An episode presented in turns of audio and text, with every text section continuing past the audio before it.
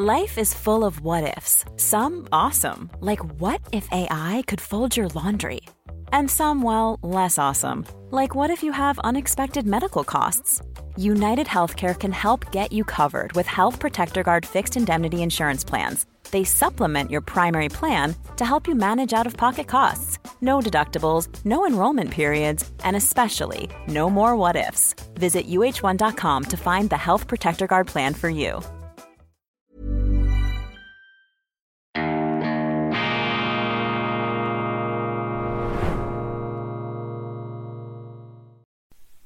Grüezi miteinander, ganz herzlich willkommen, meine sehr verehrten Damen und Herren, liebe Freunde aus nah und fern hier beim früh globalisierten, frühmorgens globalisierten, grenzübergreifenden, internationalen Programm. So, jetzt sind die Pauker und Trompeten, die Hymnen abgesungen von Weltwoche Daily, die andere Sicht, unabhängig, kritisch, gut gelaunt im Institut für fortgeschrittene Gegenwartskunde und angewandte konservative Studien. Konservativ, das ist eben äh, die zukunftsfähigste Philosophie überhaupt, denn das Konservative, habe ich hier schon oft gesagt, ist ja nicht die Festfrierung, die Festzurrung des Hergebrachten. Nein, das Konservative ist eben das Bewahren des Bewahrenswerten und vor allem der skeptischen Offenheit gegenüber Veränderungen. Ich sage der skeptischen Offenheit, denn das Neue muss sich in den Augen des Konservativen zwingend als besser bewähren als das bisherige, sonst macht man es nicht und wir, sonst macht man es nicht. Und wir leben ja in antikonservativen Zeiten. Unsere Politiker, das heißt wir selber, wir haben die ja gewählt, wir äh, sind laufend dabei, ähm, funktionierende Dinge kaputt zu schlagen, einzumotten und durch irgendwelche Trugbilder und Wolkenschlösser und und äh, äh, Absurditäten zu ersetzen, die sich dann in der ähm, Wirklichkeit nicht bewähren. Stichwort Energiewende. Ich begrüße Sie alle herzlichst, vor allem unsere Freunde natürlich in Deutschland und in Österreich am Freitag, dem 10. Februar 2023. Schön sind Sie dabei. Ich habe schon zwei Sendungen gemacht zur Schweiz, eine grundsätzliche, eine Art vorgezogene Sonntagspredigt zum Frieden, äh, zur Neutralität und zur, ähm, zur, zur Friedenslogik gegen die Polemologik, die Konfrontationslogik in einer Welt der Kriege und der sich immer bedrohlicher auftürmenden ähm, Feindseligkeiten, die leider, leider äh, heute zu einem gerüttelt Maß von den Vereinigten Staaten ausgehen. Und ich sage das ohne jedes Triumphgefühl des sich bestätigt Wissens. Ganz im Gegenteil, ich sage das mit großer Melancholie, ein bisschen deprimiert. Ich bin ein Amerika-Fan, ich bin ein Transatlantiker, ich äh, bin immer regelmäßig in die USA gegangen. Begeistert äh, habe ich auch die Leute erlebt dort und ich würde überhaupt nicht ähm, von der Politik und von Washington und auch von den Medien da auf das ganze Land schließen wollen, aber die Politik und auch die Medien in den USA die legen ein zusehends imperiales Gehabe an den Tag. Das ist nichts Neues. Alle Imperien haben sich immer so verhalten. Imperien dulden keinen Widerspruch. Imperien wollen Gehorsam. Und Europa ist momentan ein Protektorat, ist eine Provinz, ist sozusagen ein Außenposten der USA. In Europa kuschen die Politiker vor den Vereinigten Staaten leisten sie eben Gehorsam, darum sind die Amerikaner nicht mit ihnen, aber die Russen und die Chinesen, die wollen sich eben diesem imperialen Joch Amerikas nicht beugen und deshalb werden sie verteufelt und deshalb gibt es dagegen Krieg und äh, Auseinandersetzung und so weiter und immer mehr Konfrontationsstimmung und es wäre bitter nötig, dass hier von befreundeter Warte den Amerikanern ins Gewissen geredet würde. Meine Hoffnung ist ja, dass äh, je länger der Krieg dauert, die Chancen steigen, dass Donald Trump noch einmal Präsident wird und Donald Trump ist der einzige Politiker jetzt auf der Landkarte, dem ich zutraue, aus dieser Verfahrenssituation einen Ausweg zu finden, einen Frieden zu schließen mit äh, Wladimir Putin, das äh, völlig zertrümmerte Vertrauen bis zu einem gewissen Grad wiederherzustellen, obwohl auch Trump damals, als er beim ersten Mal am Ruder war, unter dem Einfluss äh, der Kriegsfalken seiner Partei eine,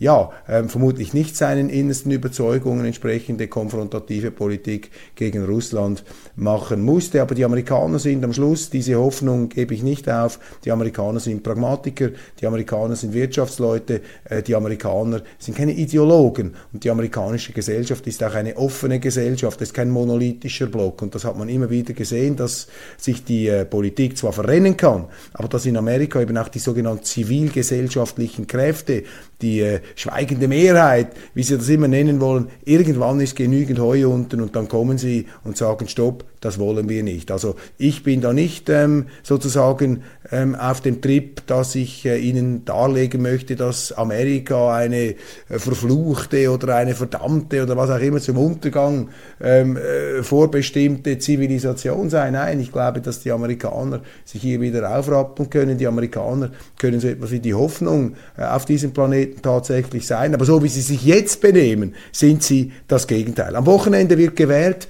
in Berlin eine faszinierende Stadt. Berlin ist ja für einen Historiker, und ich habe da, darüber auch etwas in der Schweizer Ausgabe gesprochen, wie mich eigentlich diese deutschen Prägungen meiner Familie, wie, wie die auch mein politisches Bild ähm, geformt haben und meine Meinungen, die ich heute habe, insbesondere die Neutralität, Deutschland äh, von Kriegen zerstört, sichtbare Narben, die Schweiz, diese Idylle, warum ist das so? Was hat das mit der Politik zu tun? Was hat das mit unserem Staatsaufbau zu tun? Ganz wichtige Fragen. Und Berlin ist natürlich die Stadt, die immer wieder äh, durch den Fleischwolf der Geschichte gedreht wurde. Ein äh, Schlachtfeld, äh, sozusagen ein Freiluftmuseum des Wahnsinns des Krieges, wo sie besichtigen können, was da passiert ist. Also Berlin ist für mich ein Mahnmal des Friedens, ein Mahnmal der Notwendigkeit der Verständigung zwischen Ost und West. Das ist ganz wichtig. In Deutschland haben sie es fertiggebracht,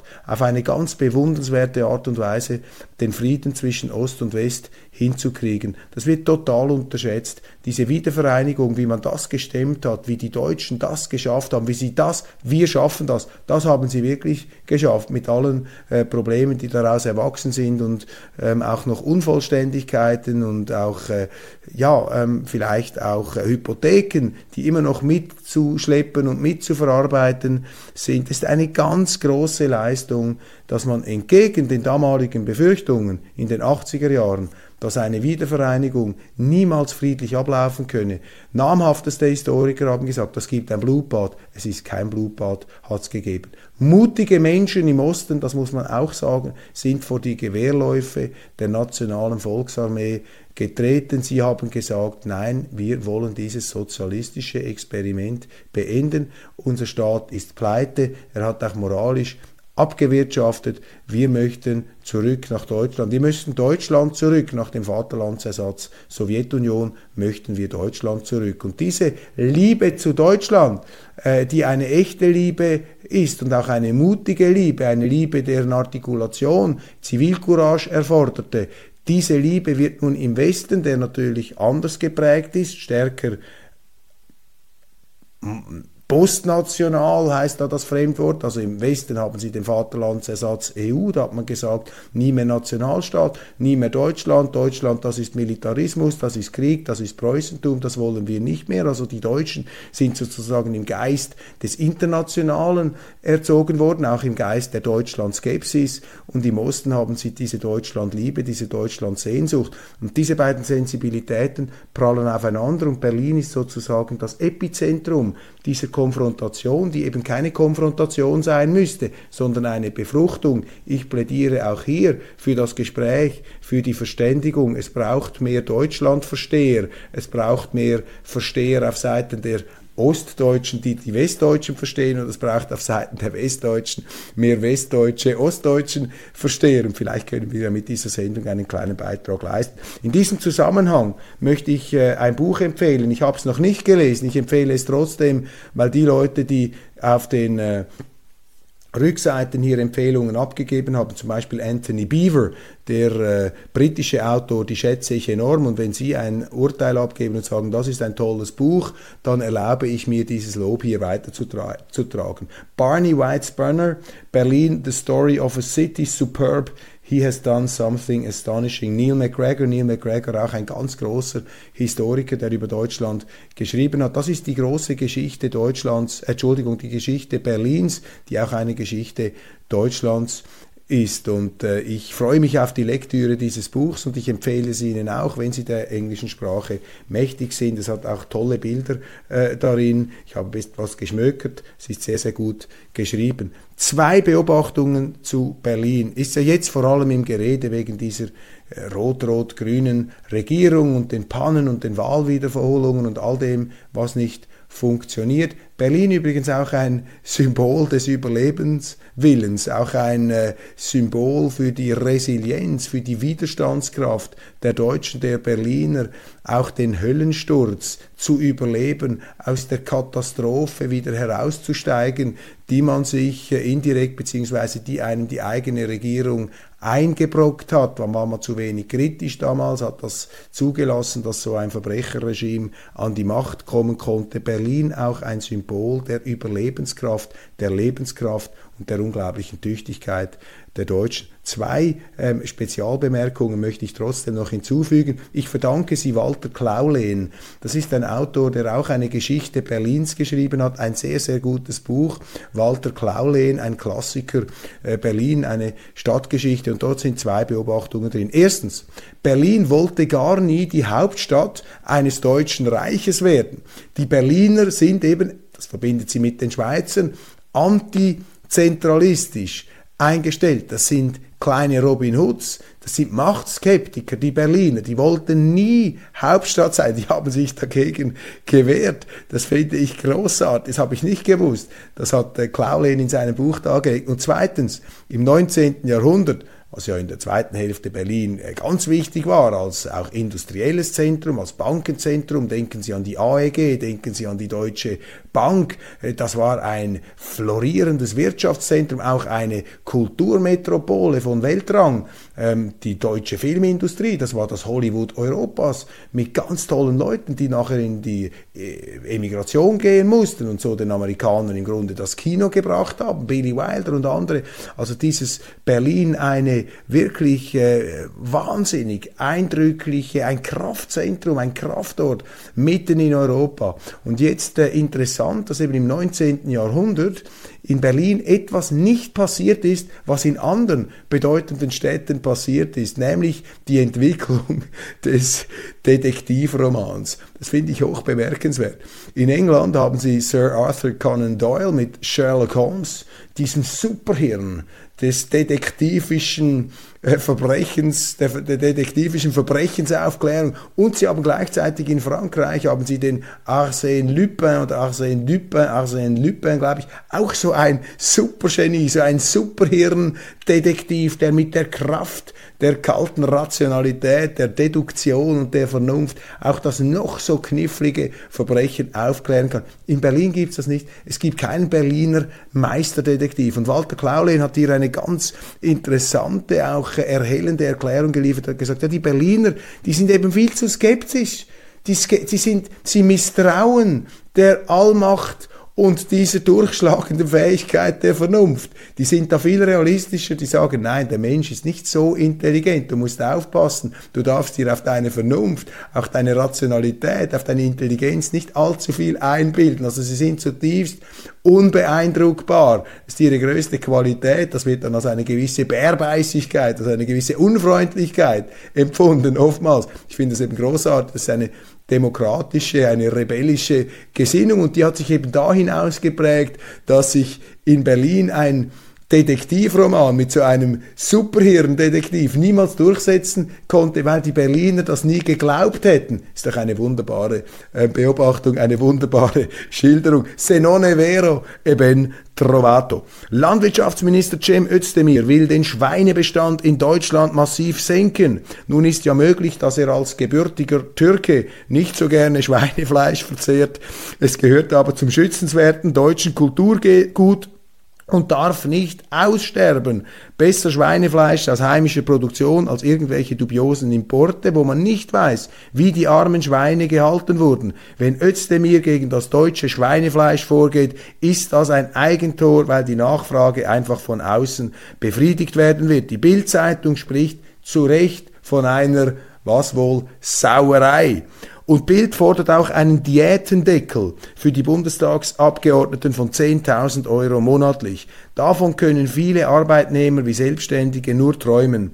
Der Durchschnitt der Arbeitnehmer hat weniger als die Hälfte auf dem Gehaltszettel. Seit 2016 steigen die Diäten der Abgeordneten automatisch gekoppelt an die allgemeine Lohnentwicklung. Das ist eine unglaubliche Privilegierung. Das ist eine Kastenbildung, wie in Italien, La Casta, Klasspolitik. Das ist eine Klasse. Und die Marxisten, die heutigen Marxisten, die sich ja dem Klassenkampf verschrieben haben, die sollten mal diese Politikerkaste, diese Politikerklasse genauer unter ihr Klassenbewusstsein und Klassenmikroskop legen und sollten sich einmal die Frage stellen, inwiefern beeinflusst eigentlich diese privilegierte, fremdfinanzierte Existenz auf Kosten des Steuerzahlers, inwiefern bestimmt dieses Sein das Bewusstsein dieser Klasse, der Berufspolitiker. Das ist nämlich eine Problemzone in einem Staat, in einem demokratischen Staat. Wenn Sie da dieses immer fetter werdende Raumschiff da, diese Speckschicht haben über den privaten Sektor, die alimentiert werden muss, das ist nicht nur unter dem Aspekt der Privilegienwirtschaft stoßen, sondern da entstehen auch ganz spezifische Interessensgruppen, die sich eben über die Parteigrenzen hinaus durchsetzen. Und deshalb spreche ich hier oft auch von einem Machtkartell, dass viele Parteien trotz vordergründigen Unterschieden eigentlich im Grunde in der gleichen Suppe drin sitzen. Und die haben es natürlich nicht gern, wenn da von außen eine Opposition kommt, zum Beispiel eine AfD und sagt, was ist denn das für ein dekadenter Haufen da? Was macht ihr? Dann werden die natürlich verteufelt und angeschwärzt. Das ist nichts Neues, hat man immer gemacht. Früher hat man sie gleich verbrannt, hat man sie aufgeknüpft, aufgehängt, hat man sie als Hexe, als Ketzer, wie auch immer, umgebracht oder versenkt in den Flüssen. Heute werden sie einfach angefeindet und nicht mehr eingeladen in die Talkshows. Das ist zwar auch unangenehm, aber immer noch ähm, äh, der Folterung der eisernen Jungfrau oder äh, Daumenschrauben und irgendwelchen Streckbetten oder dem Scheiterhaufen eindeutig vorzu ziehen. Also Ergebnis ab Juli mindestens 350 Euro monatlich mehr im Geldbeutel. Das bedeutet für den Abgeordneten insgesamt 10.674,28 Euro brutto. Hinzu kommt die steuerfreie Kostenpauschale, die die Abgeordneten zum Beispiel für Wahlkreisbetreuung verwenden können, aber nicht müssen. Rechenschaft schulden sie dem Steuerzahler nicht. Meine Damen und Herren, das sind also wirklich Sodom und Gomorra Zustände, die sie da in der Politik haben. Die Politiker sagen dann immer, ja nein, da wissen wir, die müssen viel Geld haben, sonst kommen keine Hochqualifizierten mehr in diese ähm, Ämter. Wo sind eigentlich die Hochqualifizierten? Zählen die sich da zu den Hochqualifizierten, die jetzt mit einer äh, kaum mehr zu überbietenden Kopflosigkeit Deutschland in einen neuerlichen Krieg gegen Russland führen. Ich meine, das hat man intellektuell noch gar nicht richtig verarbeitet, dass hier 80 Jahre nach Stalingrad wieder deutsche Panzer in Richtung Russland rollen. Klar sagen jetzt, dass ja, aber die Russen haben angefangen. Doch dummes Zeug. Angefangen haben die Amerikaner mit ihrer Provokation der NATO-Osterweiterung. Dieser Krieg der Russen ist ein provozierter Krieg. Das heißt nicht, dass es ein gerechtfertigter Krieg ist. Ich finde Putins Einmarsch auch einen kriminellen Akt, einen Bruch des Völkerrechts. Aber ich misstraue auch dieser Floskel und formelhaften, ähm, äh, dieses Wieder diesem Wiederholungszwang, dass man das fast gebetsmühlenartig beschwören muss, wie ein Parteiabzeichen auf dem Arm. Das ist ein völkerrechtswidriger Angriffskrieg. Haben wir das beim Irakkrieg auch immer gesagt? Sagen wir das bei jedem Krieg, in Jemen, überall dort, wo die Amerikaner hineingegangen sind, in Nordafrika, hat man da auch immer wieder gesagt, völkerrechtswidriger Angriffskrieg. Nein, da versucht man ihnen eine Uniformierung der Sprache unterzujubeln. Man versucht ihnen da das Denken zu plombieren, etwas aufzudrücken, damit sie sich nicht mehr getrauen, irgendwie eine andere Meinung zu bringen. Das sind so Einschüchterungsvokabeln. Da dürfen sie sich dann aber keinen Millimeter zurückdrängen lassen,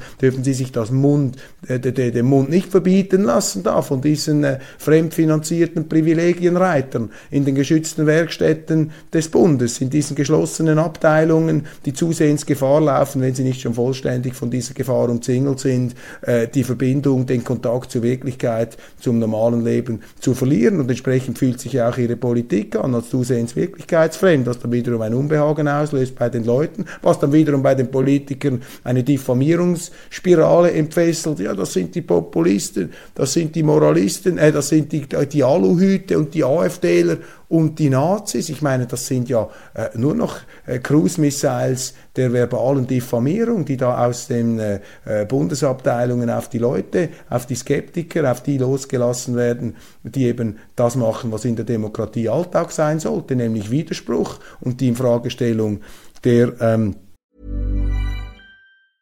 Burrow is a furniture company known for timeless design and thoughtful construction and free shipping, and that extends to their outdoor collection.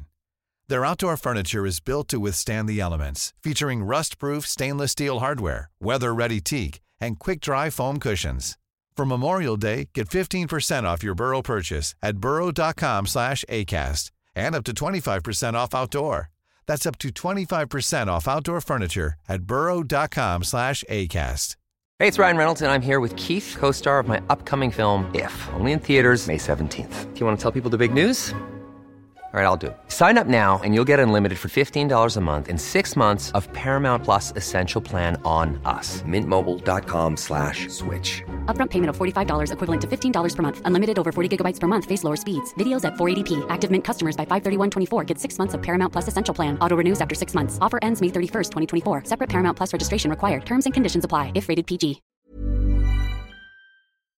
Mächtigen. Also hier haben Sie es mit einer tatsächlich bedrohlichen Klassenbildung zu tun, ohne Rechenschaftspflicht gegenüber dem Steuerzahler. Ich sage das nicht in moralisierender Absicht, aber es ist eine Art politisches Sodom und Gomorra, das da herangezüchtet wird. Das tut übrigens auch der Politik nicht gut. Und in der Schweiz setze ich mich im Rahmen meiner äh, bescheidenen Miliztätigkeit, äh, sozusagen meines äh, zivilen Militärdienstes für die äh, Schweizerische Eidgenossenschaft im Parlament, ich setze mich natürlich ganz dezidiert dafür ein, dass auch bei uns die Diäten reduziert werden, dass wir eben faktisch in der Schweiz nicht den Übersprung machen zu einem Berufsparlament. Wir haben kein Berufsparlament, sollten es nicht haben. Faktisch ist es aber bereits soweit. Und das ist nicht gut. Wenn Sie ein Berufsparlament haben, dann haben Sie Berufspolitiker, die leben vom Staat und die haben dann den Staat als Karrieremöglichkeit und das ist in Deutschland ganz extrem. Da sind die meisten Politiker, die kommen aus dem Brutkasten in die Schule, an die Schulbank, an die Unibank und dann an die Parlamentarierbank.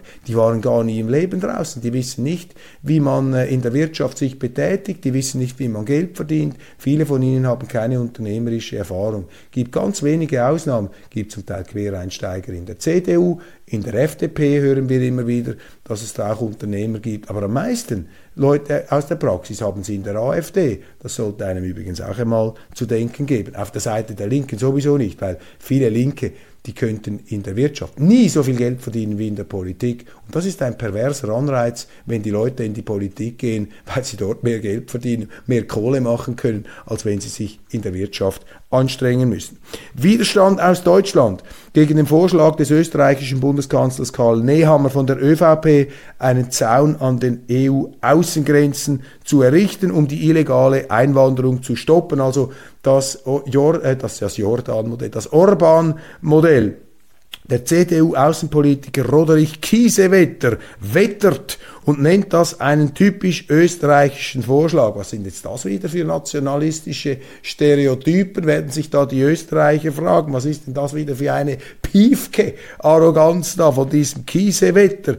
Äh, dem werden wir dann auch noch Wetter machen. Also äh, ein typisch österreichischer Vorschlag und einen populistischen Vorschlag. Populismus, das ist natürlich auch so ein Schimpfwort, jener, die kein Argument mehr haben. Ein populistischer Vorschlag, der in die Mottenkiste gehört. Zitat Ende. Wir sollten so Kiesewetter in, jetzt kommt's, Achtung, auch wieder so eine geländegängige äh, Hohlformel, in smarte Abschreckung, in Diplomatie und Köpfe investieren. Das ist so diese diese haargesprayte Designerpolitik, das sind so diese Floskeln aus den PR-Labors, die sozusagen aus dem Reagenzglas dem Politiker äh, direkt sozusagen in die Großhirnrinde eingeträufelt werden, wo er dann eben äh, so seine, seine geschniegelten Slogans abgeben kann, äh, die man schon marktforschungsmäßig erprobt, werden, erprobt wurden, damit sie dann zitiert werden können in den Zeitungen. Smarte Abschreckung, Diplomatie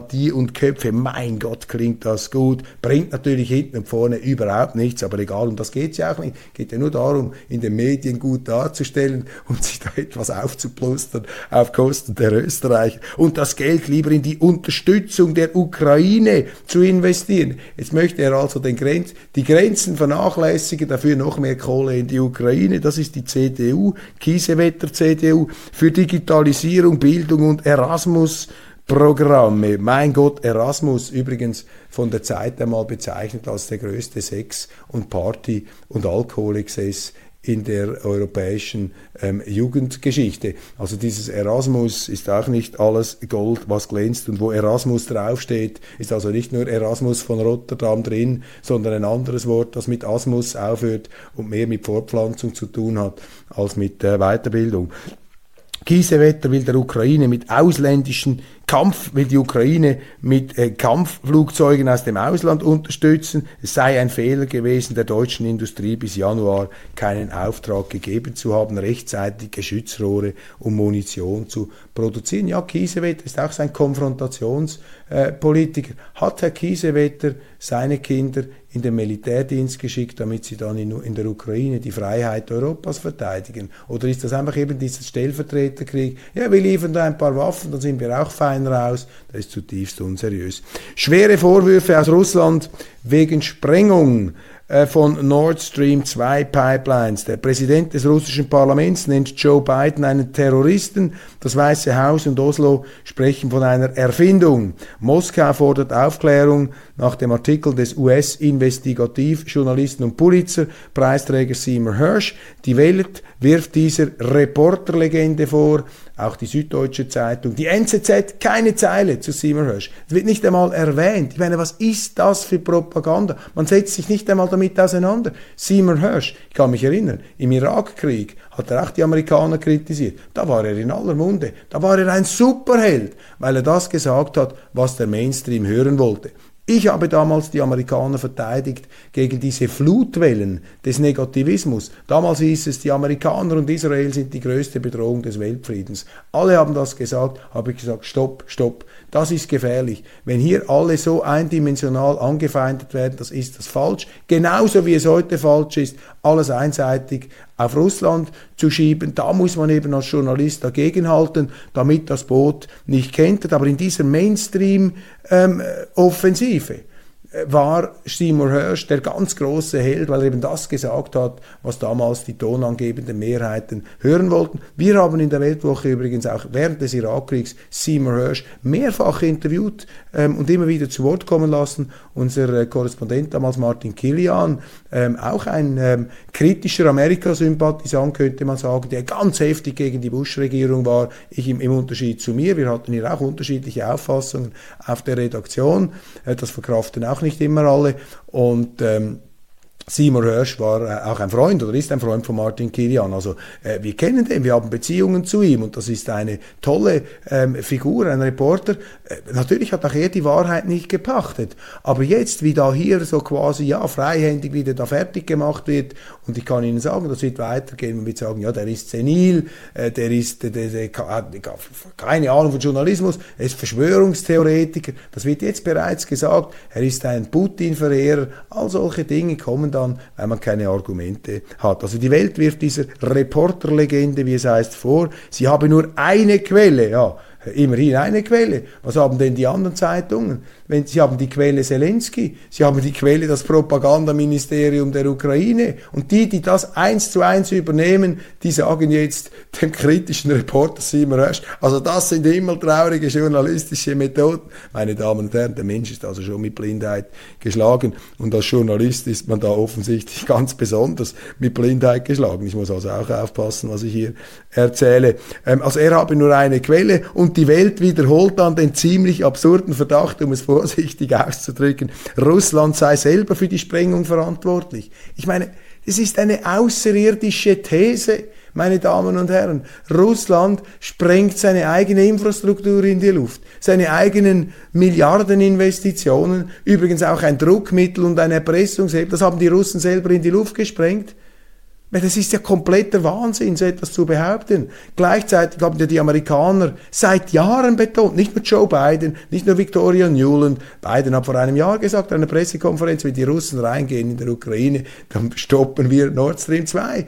Takeout, die nehmen wir einfach raus. Dann wurde er gefragt, ja, wie wollen Sie das machen? Er hat gelächelt, gesagt, wir wissen schon, wir haben schon Methoden. Victoria Newland, das ist eine Beraterin, äh, die Neokon-Frau, äh, die, die, die Russlandfresserin, die hat äh, das ebenfalls gesagt. Ted Cruz, alle, ähm, die, die, die Cotton, die, die Republikaner, da gibt Legion, Dutzende von US-Politikern, Nord Stream 2 muss gestoppt werden, Nord Stream 2 ist ein Fehler, Nord Stream 2 ist das allerletzte, das muss weg. Und Putin, das ist seine Dummheit. Der Putin ist eben auch ein Trottel, wie alle diese Superpolitiker.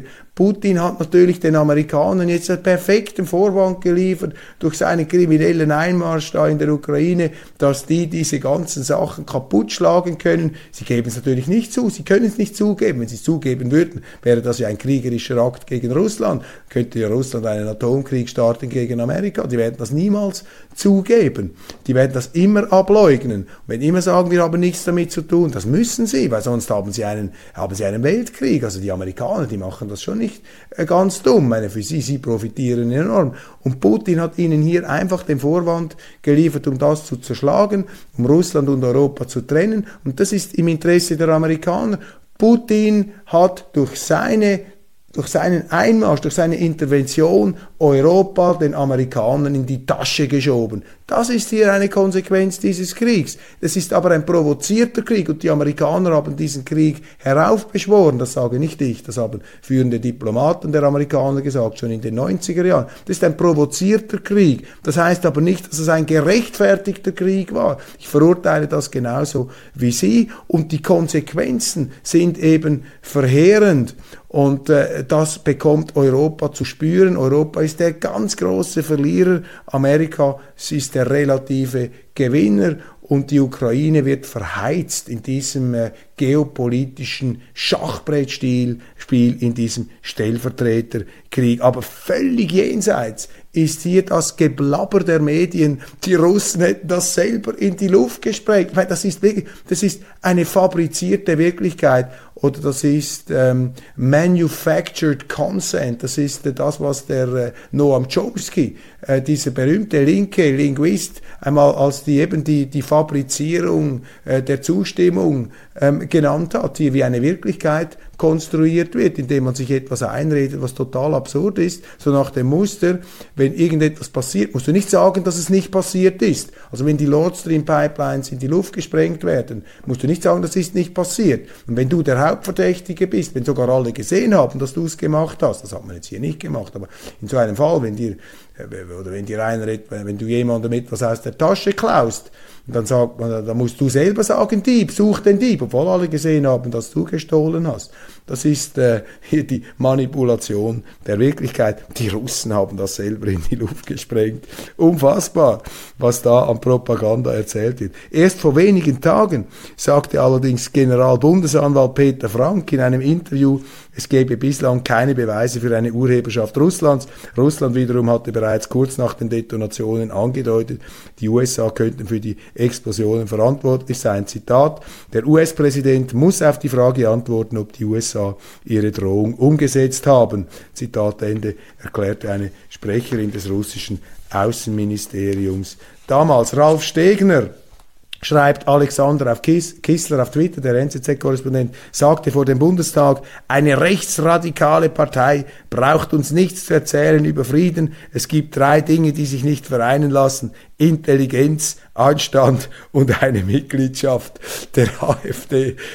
Ja, ähm, Ralf Stegner, äh, fast schon wieder bewundernswert. Ich hatte auch schon mein Rencontre äh, ihm gegenüber. Er hat mir dann versucht zu erklären, was Demokratie ist. Damals, als die Schweiz gegen die Masseneinwanderung abgestimmt hat. Und da habe ich ihm damals äh, gesagt, das wurde dann irgendwie ausgeklammert, hat auf Twitter und auf äh, den sozialen Medien, YouTube, ziemliche Resonanz empfacht. Ich habe gesagt, wissen Sie, in der Demokratie ist eben das Volk der Chef, der Bürger ist der Chef und nicht der hochbezahlte Berufspolitiker wie Sie. Und dieser Ralf Stegen ist jetzt eben ein typisches Produkt dieser Politikerkaste. Die, die kassieren zu viel, die leben auf zu großem Fuß und irgendwann äh, glaubst du dann an deine eigene Propaganda. Meine Damen und Herren, das war's von Weltwoche Daily. Wunderbar. Zitat des Tages möchte ich noch nach reichen. Das habe ich in der Schweizer Ausgabe gebracht. Ganz wichtig. Zitat des Tages, Zitat der Woche. Der Friede ist das Meisterstück der Vernunft. Der Friede ist das Meisterstück der Vernunft. Immanuel Kant, der Königsberger Philosoph, auch nicht unfehlbar, aber sicherlich unbestrittenermaßen intelligent. Der Friede ist das Meisterstück der Vernunft. Was damals in kriegerischen Preußenzeiten richtig war, kann im Zeitalter der Massenvernichtungswaffen nicht falsch sein. Ganz im Gegenteil, es ist heute noch richtiger als damals.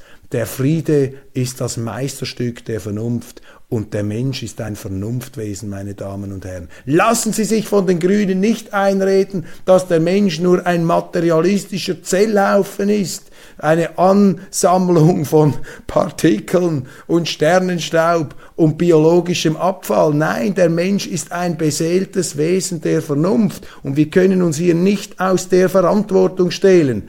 Wir sind aufgerufen, von unserer Vernunft Gebrauch zu machen und der Friede ist das Meisterstück der Vernunft. Meine Damen und Herren, ich wünsche Ihnen ein wunderschönes Wochenende und freue mich, wenn wir uns am nächsten Montag wiedersehen, frisch ausgeruht und ich endlich mein Schlafmanko abgetragen habe von einer sehr ereignisreichen, sehr interessanten und sehr bewegten Woche. Vielen Dank, dass Sie mich auch in dieser Woche durch die Stromschnellen der Wirklichkeit begleitet haben. Ihr Zuspruch ist meine Motivation, ist mein Ansporn, am Morgen hier immer wieder vor die Kamera zu treten. Nicht einfach, weil ich muss, sondern weil ich will und weil mich das motiviert und Freude macht, hier mit Ihnen zusammen im Gespräch, im Dialog, im Ferngespräch, könnte ich sagen, die Wirklichkeit zu ergründen nach bestem Wissen und Gewissen. Alles Gute und bis bald.